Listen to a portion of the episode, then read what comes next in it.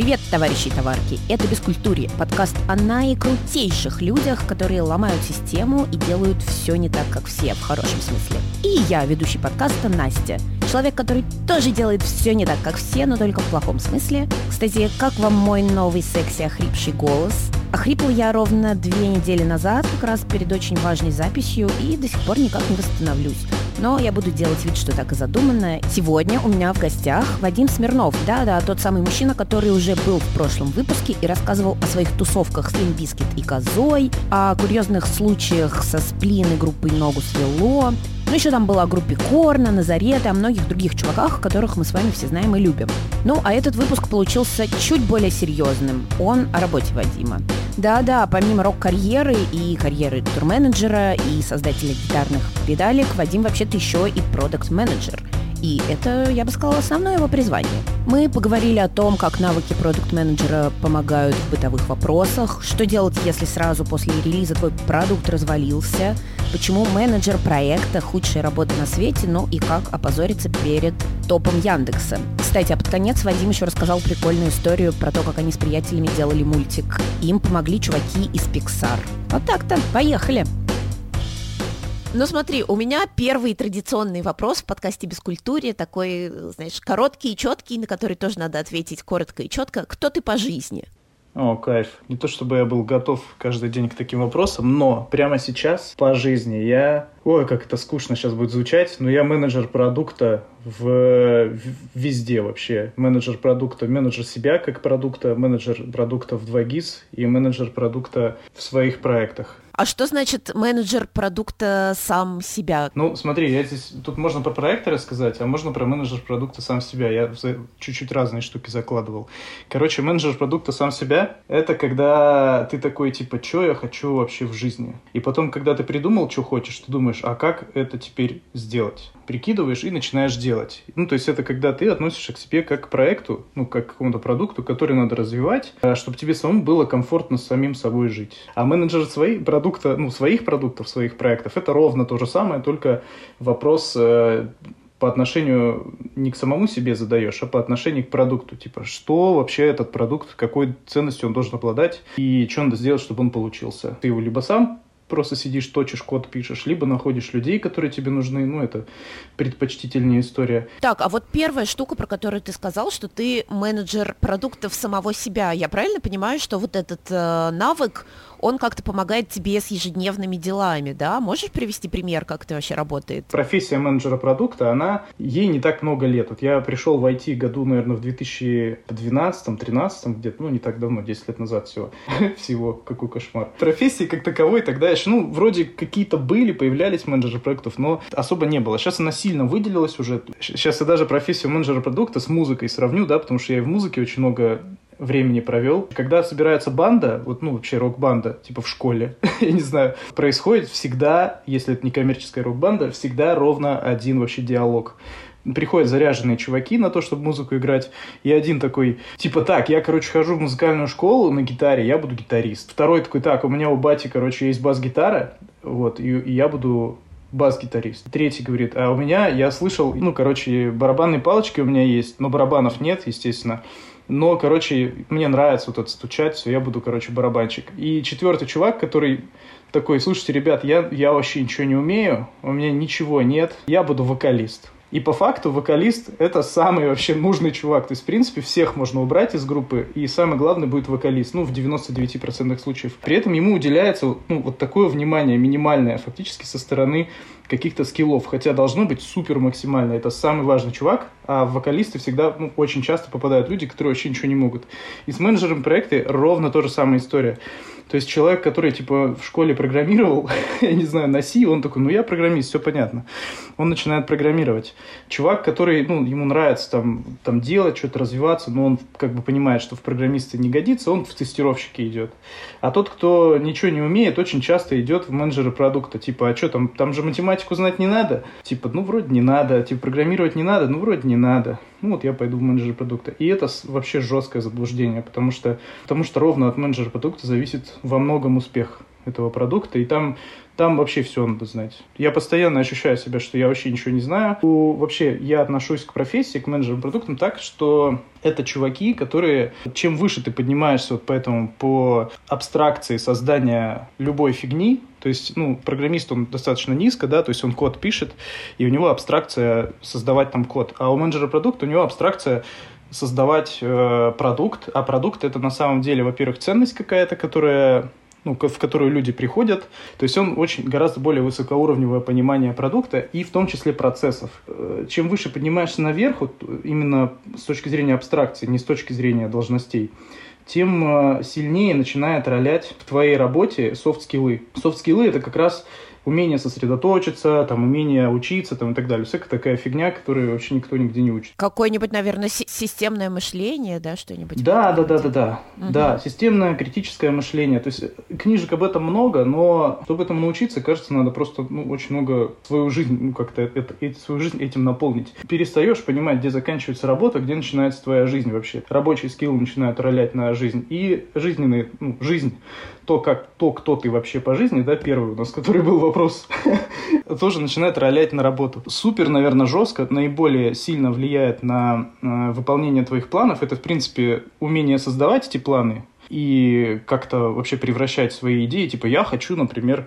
самолет, например, вот я хочу как мне его получить. Ну, то есть, в принципе, прямо сейчас, если мне дадут самолет, он мне особо как-то не пригодится. Сначала было бы неплохо научиться там на нем, да, летать.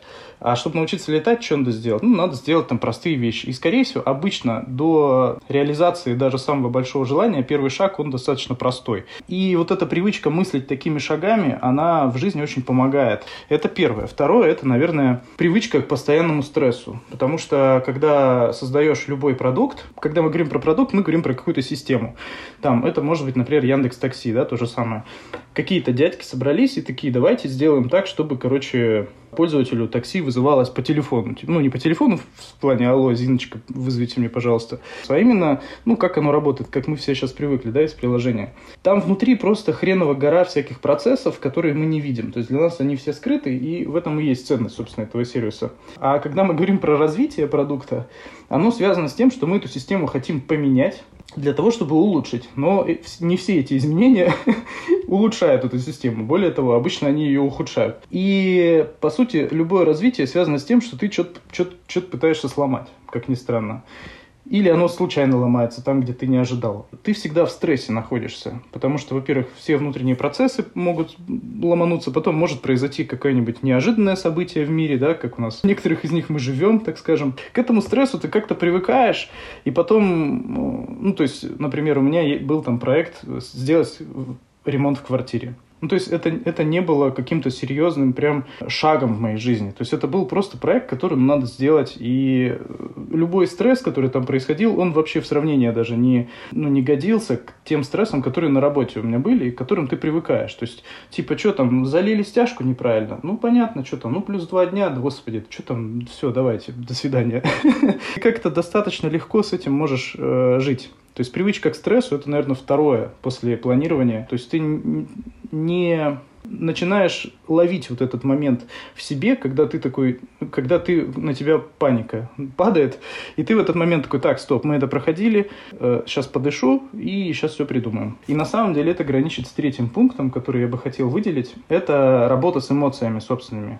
Работа с продуктом – это то же самое, что работа с людьми постоянным. Э, постоянное обсуждение, постоянно какие-то конфликты в том числе. Работа с собой – это тоже как с собеседником. Очень важно, когда ты управляешь каким-то продуктом для того, чтобы вся команда не пошла в, в, не, в ненужную сторону или хотя бы пошла в примерно нужную сторону и отсечь совсем ненужные, очень важно самому признаваться э, в том, что ты что-то не понимаешь, что-то не знаешь, э, ну, разрушать собственные иллюзии относительно себя самого. То есть постоянно себя обламывать, постоянно спрашивать, а не фигню ли я вообще делаю. И вот это самобичевание какое-то, э, как там когда ты правильные вопросы себе неудобные задаешь, э, те негативные эмоции, которые ты испытываешь при этом, привычка тоже к ним, умение с ними работать. Э, это все про эмоции, то есть это все про то, что ты можешь распознать в себе и среагировать на это не, ну, не так, как, короче, животное реагирует, а немножко с другой стороны. То есть, грубо говоря, например, приходит дизайнер, показывает тебе дизайн, там, например, приложения какого-то экрана, он отвратительный, просто полная срань. Вместо того, чтобы сказать, типа, чувак, это полное говно. Кстати, а можно слова такие говорить? Нужно. Нужно? Отлично. Вот. И вместо того, чтобы сказать, это полное говно, я обычно сначала стараюсь к себе прислушаться и понять, почему, что именно в нем вызвало мне, во мне эти эмоции. Потому что часто ответ вообще не, ну, не совсем на поверхности. То есть ты прям пытаешься понять, почему я думаю, что это говно, почему ну, во мне какая-то ненависть к этому дизайну возникла вообще. И вот эти штуки, как, когда каждый день их выполняешь, они как-то накапливаются, то есть переходят немножко в другое качественное состояние. И это качественное состояние, оно начинает ролять на твою жизнь очень сильно. Вообще в любых нюансах. То есть, например, там мы недавно покупали квартиру в Москве, и мы купили максимально, э, максимально не то, что хотели изначально, но оно значительно лучше того, что, что мы хотели изначально. Как раз перейти к этому помогли, наверное, помогла вот такая работа с эмоциями, со своими.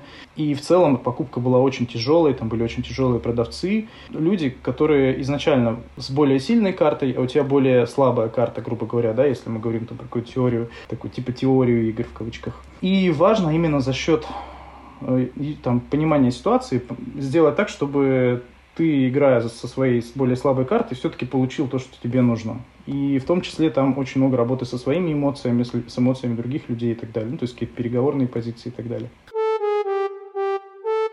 Слушай, я теперь, конечно, понимаю, что нам с тобой надо было сделать два подкаста. Один про музыку, один про management. Спойлер, так мы и сделали. О, слушай, вот тут-то я и оговорилась. Давай поясним, чем вообще project management отличается от продукт менеджмента. И еще вот такой вопрос. Ты говоришь, ты 10 лет в этом во всем варишься, работаешь. Ага, а, ага. Скажи, а с какими проектами ты вообще работал? Может быть, были какие-то странные, там, дурацкие или, наоборот, очень крутые? Вот давай коротенько немножечко о проектах и перейдем к музыке тогда project management и product management разграничил бы сразу, потому что это очень разные вещи. Да, в общем, я сейчас расскажу, как я это вижу, но, возможно, кто-то видит это по-другому, но не нужно этому удивляться, потому что, ну, собственно, профессия не так давно появилась. Короче, project management, с моей точки зрения, и это когда есть у нас какой-то проект, ну, который нужно сделать. То есть он уже описан, нам нужно сделать конкретные фичи, конкретные вещи нужно сделать, и это сделать нужно за какое-то время. И Project Management, он, собственно, отвечает за то, чтобы этот проект был сделан за это время. И, соответственно, это управление задачами, управление какими-то э, временными оценками, управление рисками в том числе, что ну, мы понимаем, например, что в какой-то момент этот проект в это время точно не будет сделан, и что нужно сделать, чтобы он был сделан в это время, либо можем ли мы перенести дедлайны там, и так далее. То есть это все про project management. То есть project management отвечает на вопросы, типа, как это сделать. Ну, или там, как это сделать в срок. А project management, uh, product management, sorry, он отвечает на вопрос, что нужно делать. То есть это все про то, чтобы минимальными силами, вообще минимальными усилиями понять, найти какую-то ценность, которая людям нужна. И понять, где эти люди вообще живут и как им эту ценность как бы донести. Но, по сути, это все про продукт. С моей точки зрения, а вот это очень субъективно сейчас будет. Продукт менеджмент это лучшая работа в мире. Это вот как, как будто Брэд Питт в танке говорит. А project management это просто ужасное, отвратительное дерьмище, в которое ни в коем случае никому нельзя попадать. Но на самом деле это говорит, то есть это лично, это сильно субъективное, потому что это просто говорит о том, то есть эти слова, про то, что мне это просто не очень нравится, и я к этому не очень подготовлен, то есть мне не такой я чувак, но есть люди, которые, и я их знаю даже, которые просто идеальные менеджеры именно, то есть это и девчонки, и мальчишки, то есть э, тут вообще гендерного признака нет, но просто есть люди, которые вот заточены на то, чтобы там какой-то продукт пытаться создавать именно ну, с точки зрения продукт менеджмента и у них есть менеджмент, э, скилл project менеджмента, но он, скорее всего, ну, часто он не сильно хорошо развит. А есть люди, которые больше развиты наоборот, в то, чтобы взять всех, собрать в кучку, там что-то организовать, хоп-хоп-хоп, значит, диаграммы какие-то, все, погнали, разработка полетела. Но с точки зрения именно продукта, что конкретно нам нужно сделать, они могут быть менее, менее сильны, чем вот э, первые чуваки, про которых я говорил. Но вопрос был про проекты, насколько я помню. Короче, проектов я сделал уже не один десяток, наверное. Все, все мое рабочее вообще, именно айтишное рабочее И карьера, она внутри 2GIS произошла. Единственное, что сначала я был, я пришел туда iOS-разработчиком, и моя цель была научиться проекты делать, потому что я понял, что я вот айтишные крупные проекты делать не умею, я понятия не имею, как это вообще создается. И я пришел в 2GIS, думаю, приду я в самую кайфовую компанию в Новосибирске, потому что я жил в Новосибирске, научиться делать супер крутые проекты. И я не знал, что бывают продукт менеджеры и пришел разработчиком, iOS разработчиком, потому что мне нравилось, как Apple делает продукты. Научился, стал iOS разработчиком и понял, что пора переходить в продукты. В свободное время мы делали всякие веселые продукты, а на работе пытались сделать полезные продукты. Вот. В общем, э, на работе это был первый, наверное, мой такой продукт, о котором многие узнали, там по телевизору даже что у нас было интервью. Э, мне надо было поехать на какую-то конференцию, я поехал на конференцию, мы порелизили продукт, чек, он назывался чек, это кэшбэк-сервис, когда чеки надо было сканировать, и денежка прилетала обратно от производителей. Я поехал на конференцию, мы зарелизили чек, он вообще весь сломался внутри сразу после релиза, то есть там все взорвалось, там мы интегрировались ну, с ФНС, Федеральной налоговой службой, все взорвалось. И я там просто по 14 часов в день там, или по 16, наверное, работал, лишь бы это все как-то вернуть вообще. Ну, все, в итоге все получилось, все нормально. И это, наверное, такой был первый прикольный сервис, который полностью вот я собрал внутри 2GIS. И сейчас я занимаюсь B2B э, частью 2GIS. Это личный кабинет для предпринимателя, приложение дела. Э, чтобы предпринимателям создать дополнительную ценность при работе с 2GIS и чтобы им было очень комфортно работать с 2GIS. А вот в свободное время там были всякие дикие вещи. Самая первая вообще идея появилась, у нас был геочатик, назывался он «На заборе», потому что ну, на заборе написано. И смысл его был в том, что все, ну, можно было написать какой-то типа твит, ну, по сути, это был твиттер, только привязанный к геометкам. И, ну, как на заборе, подходишь к забору, и там что-то написано. На этих заборах фиксировались эти твиты. И когда ты в любое место ногами приходил, ты мог посмотреть, кто там что писал. И это было, ну, прикольно, достаточно реально, как читать заборы. Но, естественно, это все не полетело. И задачей, собственно, этого сервиса было не то, что мы сделаем сейчас там миллиардную компанию, а, ну, типа, просто, чтобы у нас какой-то сервис, который мы сделали в свободное время, чтобы он вообще появился в сторе, чтобы там появились какие-то пользователи. В итоге о нем тоже написали в каких-то СМИ. Это, наверное, были первые разочарования, когда я понял, что СМИ с точки зрения роста продукта вообще не работают. То есть это история исключительно про какой-то такой небольшой кусочек хайпа, который тут же забывается вообще. Вот, была у нас еще, был сервис тоже смешной, назывался он «Штаб», и суть его была в том, что если у тебя есть группа ВКонтакте, то ты можешь в, одну, в один клик в нашем сервисе создать мобильное приложение из этой группы. Появлялось мобильное приложение в Store, и можно было там, в общем, управляя контентом ВКонтакте, управлять этим приложением. Оно, естественно, тоже не полетело, мы его быстро закрыли. У меня сразу вспоминаются какие-то случаи, такие, их, наверное, зашкварными можно посчитать. Чек, он достаточно много мы его делали, много усилий я туда вложил. И начну, наверное, с самого странного. Короче, там было очень много работы с партнерами, а партнеры в чеке были ну, именно предприятия какие-то. И одним из, э, из предприятий там был хлебзавод «Восход» в Новосибирске. Вот. На самом деле я хорошо знаком с директором его. Познакомились мы, когда я работал в Мусторге. Потому что в Мусторге вообще э, это вот именно про, про работу с людьми и про какие-то отношения, которые ты выстраиваешь. Мне всегда хотелось людям, ну, хорошо сделать в плане, ну, сделать так, чтобы они прям кайфанули и каким-то образом помочь им в развитии, грубо говоря. Когда я работал в Мусторге, это магазин просто музыкальный, там я занимался тем, что я был ну, просто продавцом, и время от времени мы делали какие-то там сметы для монтажа, для там клубов там и так далее. Ну, просто такими крупными проектами занимались. Ну, короче, в основном я продавал гитары, там, ну, и, все, и свет, всякий, музыку и так далее. И к нам, естественно, мы знали всех вообще гитаристов. Вот мы, кто там работали, Мусторг, он в какое-то время стал таким центром притяжения вообще всей новосибирской рок-тусовки, музык, музыкальной тусовки. У нас там постоянно происходил какой-то движ. Это было прикольно. Потому что мы, ну, это тоже, на самом деле, мы на это повлияли, потому что мы как-то случайно заказали очень много хороших гитар. То есть мы составляли заказы на то, чтобы нам в Мусторг приехали э, какие-то инструменты. Э, этим занимались полностью мы, потому что именно мы понимали, что продается. Ну, мы это продавцы, не дирекция. И нам постоянно эти заказы московский, ну, московский головной офис зарезал. Мы заказываем там 10 хороших гитар, нам присылают 3. И в какой-то момент пришло, пришел очень большой э, пояс, наверное, целый музыкального оборудования в Москву. И нам написали, типа, пишите заказы. И там было супер вообще крутые крутейшие абсолютно э, инструменты мирового уровня, которых вообще никогда в Новосибирске не было. И мы заказали там очень много всего, чтобы если порежут нам заказ, чтобы нам все-таки часть приехала. И нам привезли вообще все.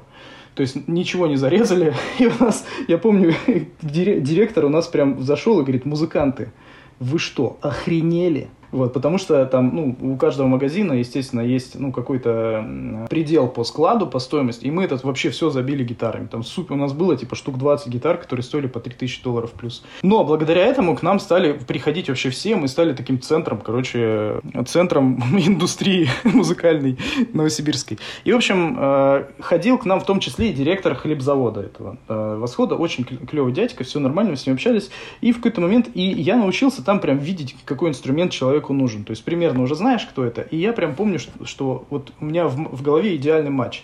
Типа вот эта гитара, черный токамин, надо вот этому дядьке продать. Они, ну, прям созданы друг для друга. И я ему ее продал, и забыл об этом там на 10 лет, грубо говоря. И потом, когда я делал чек уже, мне нужны были э, предприятия, какие-то, ну, какие-то бизнесы, которым, во-первых, идею эту показать чека, то есть еще сервиса даже не существовало, а во-вторых, попытаться к этому сервису их сразу подключить, для того, чтобы, ну, понять вообще, этот сервис действительно им нужен, или они просто, ну, хотят, чтобы я услышал ответ, который мне нравится. Вот, поэтому я, естественно, вспомнил сразу же про, про этого дядьку, с которым мы, ну, так, в хороших отношениях были, но последний раз мы общались там 8 лет назад.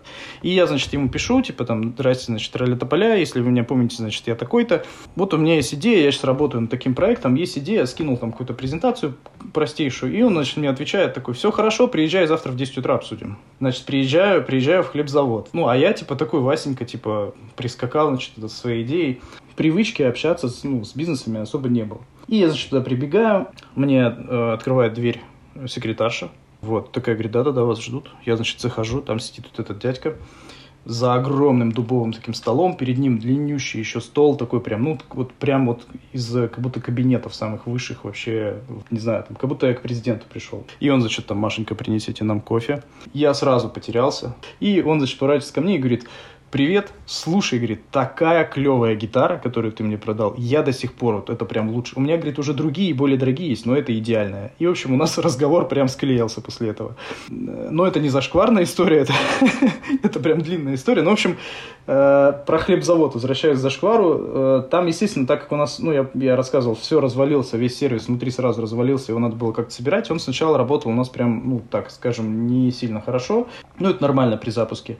И в какой-то момент мне значит, в 6 утра звонит, по-моему, главный директор по маркетингу с хлебзавода, и, и значит, тут он мне что-то рассказывает, я вообще ничего не соображаю еще, я, типа, лег там в 3 часа ночи, я такой, да, да, здравствуйте, там, слушаю вас, там, спасибо, пожалуйста.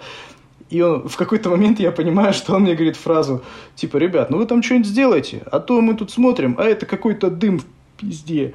И я в этот момент понимаю, что окей, мы, похоже, вышли на новый уровень общения, и нам надо ускориться. Еще с чеком, кстати, была смешная история ну, он был э, фактически таким конкурентом э, достаточно большого сервиса Едодил от Яндекса. То есть там у них тоже была вкладка, и сейчас, по-моему, есть вкладка с кэшбэком. Я понятия не имел, как работает кэшбэк-сервис, что это Едодил, и я не знал, как понять это. И вопрос как, он с точки зрения именно бизнеса. То есть как у них, сколько там контрактов, какие там у них комиссии, там, ну, то есть именно внутренности, которые относятся к бизнесу. И я вообще не знал. То есть у меня были какие-то оценки, но на самом деле, что там происходит, я не знал. А они, по сути, создавали такую модель, которая уже работает э, на рынке, и нам надо было, ну, моему проекту, чеку, надо было как-то под, ну, с ними как-то работать, под них подстраиваться, чтобы клиенты, к которым приходит и додил, и чек, чтобы они, ну, чтобы знать, короче, что они им предлагают. В России есть такой супер закрытый клуб э, фаундеров разных компаний, он называется Founders for Founders. Если сказать Founders for Founders, то само по себе то, что ты про, про знаешь про этот клуб, это уже значит ты что такой, типа какой-то какой-то чувак вроде как в теме. вот. Там не, ну, не, не сильно много ребят, но там именно ребята, которые ну, топовые какие-то айтишники, топовые фаундеры, которые есть вообще, в принципе, в России и там, в государствах наших. И, в общем, на какую-то одну из таких встреч меня э, позвал наш Александр Вадимович, который в этом клубе состоит. Александр Вадимович – это директор 2GIS, ну, владелец меня позвали, наверное, из, исключительно из-за чека, потому что я такой, типа, значит, подающий надежды подаван с, с э, горящими глазами тогда. Туда на встречу приезжает Данил Шулейко. Ну, очень крутой чувак из Яндекса. Он тогда занимался, по-моему, такси, а сейчас он занимается подразделением с доставкой, там, с драйвом. Супер крутой чувак из Яндекса, который точно знает ответ на мой вопрос. И мы что-то сидим, ну, а там, типа, эта история как общение плюс доклады. И вот в одном из докладов там очень интересные ребята, прям, ну, классные. Вообще, мне очень понравилась встреча, супер. И, а я сижу и думаю, как бы вот ему так подкатить, чтобы вот он мне рассказал. Потому что вообще это, ну, такой вопрос, который может быть... Э, нехорошим с моей точки зрения, ну, то есть со стороны меня, потому что я вроде как прошу поделиться инфой, которую не стоит делиться. Если я спрошу напрямую, ну, как бы, мне даже не хочется спрашивать напрямую, потому что это будет выглядеть, как будто я, ну, мудак, короче. И я придумал, я не помню уже, что за вопрос был, но такой тупой, просто вообще отвратительный. Прям вот, ну, что я прям дебил. Я этот вопрос задаю, и я вижу вот эту реакцию, что, типа, боже мой, какой идиот, ну, в его глазах. И он мне начинает на эмоциях рассказывать, заодно рассказывает ну, то есть там была история, что я не помню уже, но она подразумевала как раз-таки разъяснение экономики, типа, в целом Едодила, зачем он вообще нужен, типа, Яндексу, по сути. И он мне рассказывает, по сути, вот те самые знания сакральные, которые мне очень сильно нужны были, но при этом он меня считает дебилом, прям идиотом. Смешанное ощущение, потому что, с одной стороны, с одной стороны, я все узнал, что надо было, а с другой стороны, теперь Данил Шулейко, я надеюсь, он меня не помнит и не вспомнит никогда, но он, ну, один из топов Яндекса считает меня довном. Для меня это было неприятно. Еще хотела тебя спросить про твою историю, про мультик с Pixar. У меня был рок активно, да, то есть у меня было активно состояние, когда я был активно, с одной стороны, в роке, то есть мы играли постоянно песни, мы, у меня была банда Dallas Stars Band, которая очень, никто ее не знает, но ее знают все музыканты в Новосибирске, и я до сих пор встречаю чуваков, которые такие, о, ты же из Dallas Stars, типа. Мы учились играть вот мира, по мировым стандартам, чтобы вот у нас все песни, они были созданы именно скачем с каким-то, то есть, и мы каверили Пантеру очень жестко, но играли при этом довольно легкий рок. Могли играть метал очень, ну, прям бодро. То есть э, как-то приезжала группа Hail. Hail — это группа, которая кавер-группа, создана из э, мировых звезд вообще металла. Там типа Пол Бостов, Кисер, по-моему, там играл из э, Сепультуры. То есть там, ну, потрясающие чуваки. И они играли кавер Пантеры, Вок песню.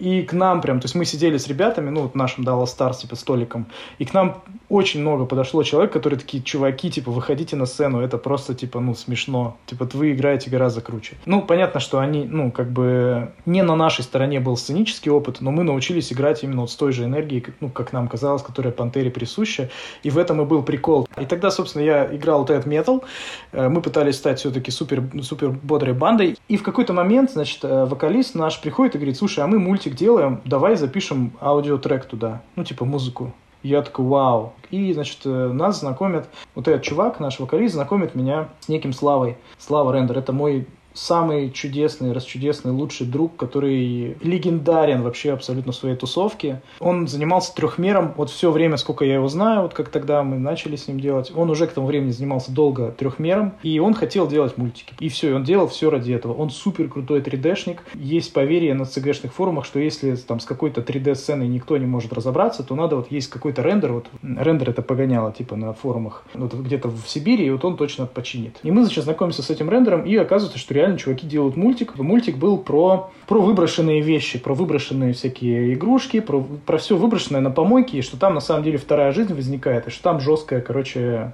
ну там был жесткий такой достаточно политический подтекст. Хотели высказаться, во-первых, смешно, во-вторых, немножко э, чтобы был второе дно такое умное. Я написал сценарий для всего этого дерьма. Uh, у нас был такой, типа, в стиле, я постарался в стиле Гая Ричи, прочитал пару книжек про сценарии. И, в общем, я понял, что на самом деле большая проблема с производством вообще, в принципе, потому что ребята, те, которые демки, которые они делали, они были не очень классные.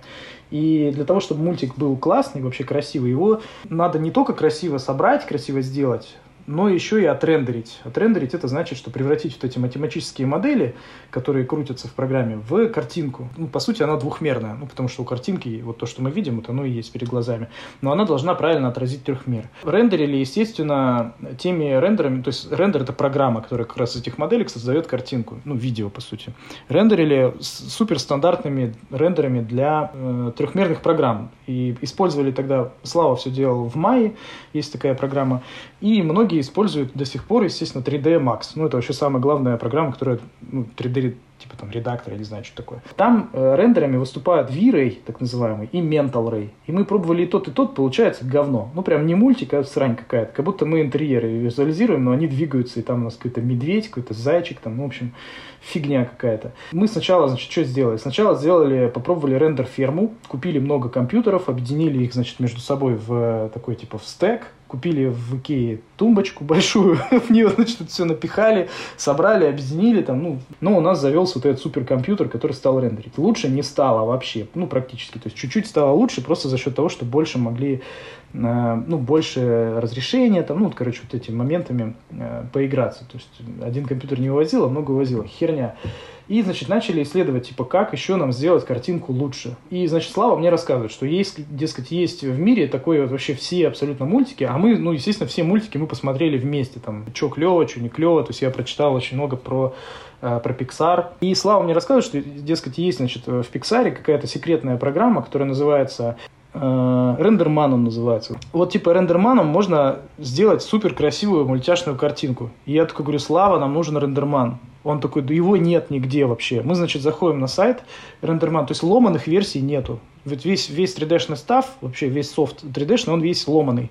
Ну, потому что иначе никто им не сможет, не научиться пользоваться. То есть ломаным, польз... ломаным софтом учатся пользоваться, потом приходят в компанию уже научившиеся пользоваться чуваки и начинают пользоваться лицензионным этим же софтом чтобы, ну, а лицензию покупают, чтобы компанию не дрюкнули, потому что компания научилась на этом зарабатывать. То есть так работает рынок софта вообще, вот этого профессионального. И ломаного рендермана нет вообще нигде. То есть есть какая-то версия типа пятая, а актуальная была типа там, 13 например. И я такой, Слава, надо что-то делать. Мы, значит, открываем сайт э, рендермана, там есть действительно этот софт, но он стоит на машину, значит, э, разработчика он стоит, типа, ну, как 3D-шника, он стоит, типа, 2000 долларов, и на каждую ноду в рендер-ферме он стоит 1000 долларов. И, а у нас 0 долларов. И я такой, типа, ну, что-то не очень, не сходится уравнение.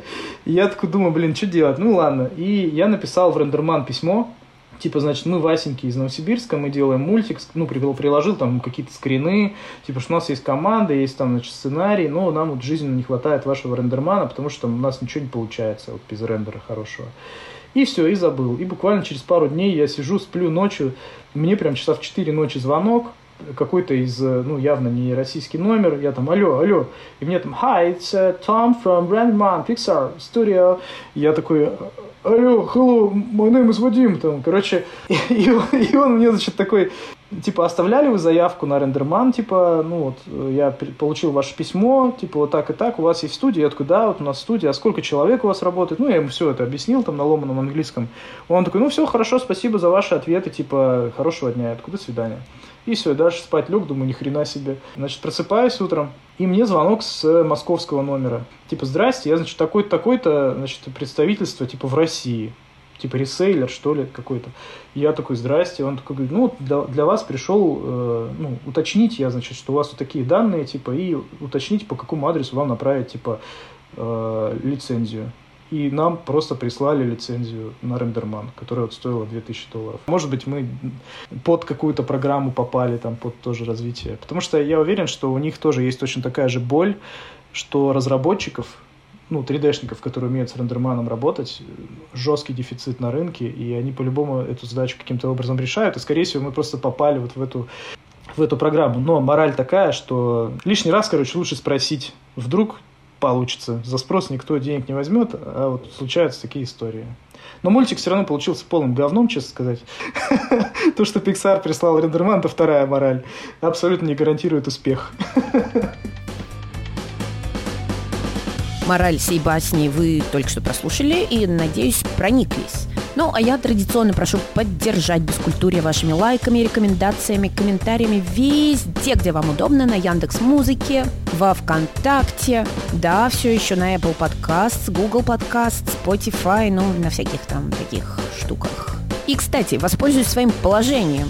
Ну что, я зря подкаст, что ли, веду? Я тут ушла в профессиональный отпуск и готова браться за разные партии читаем прикольные проекты. Так что если кому нужен хоть и хриплый, но талантливый редактор, журналист, работавший с самыми разными медийными проектами, ну, текстами, ну, подкастами, VR, создавал редакции с нуля, работал с креативами, продюсировал вообще всячески искрится идеями и опытом, то что ж, здравствуйте. Найти меня можно, вбив в поиск подкаст «Бескультурье» и на любой удобной платформе написать мне. Не болейте, не хрипите, будьте умницами, а бескультурье скоро вернется. Всем пока!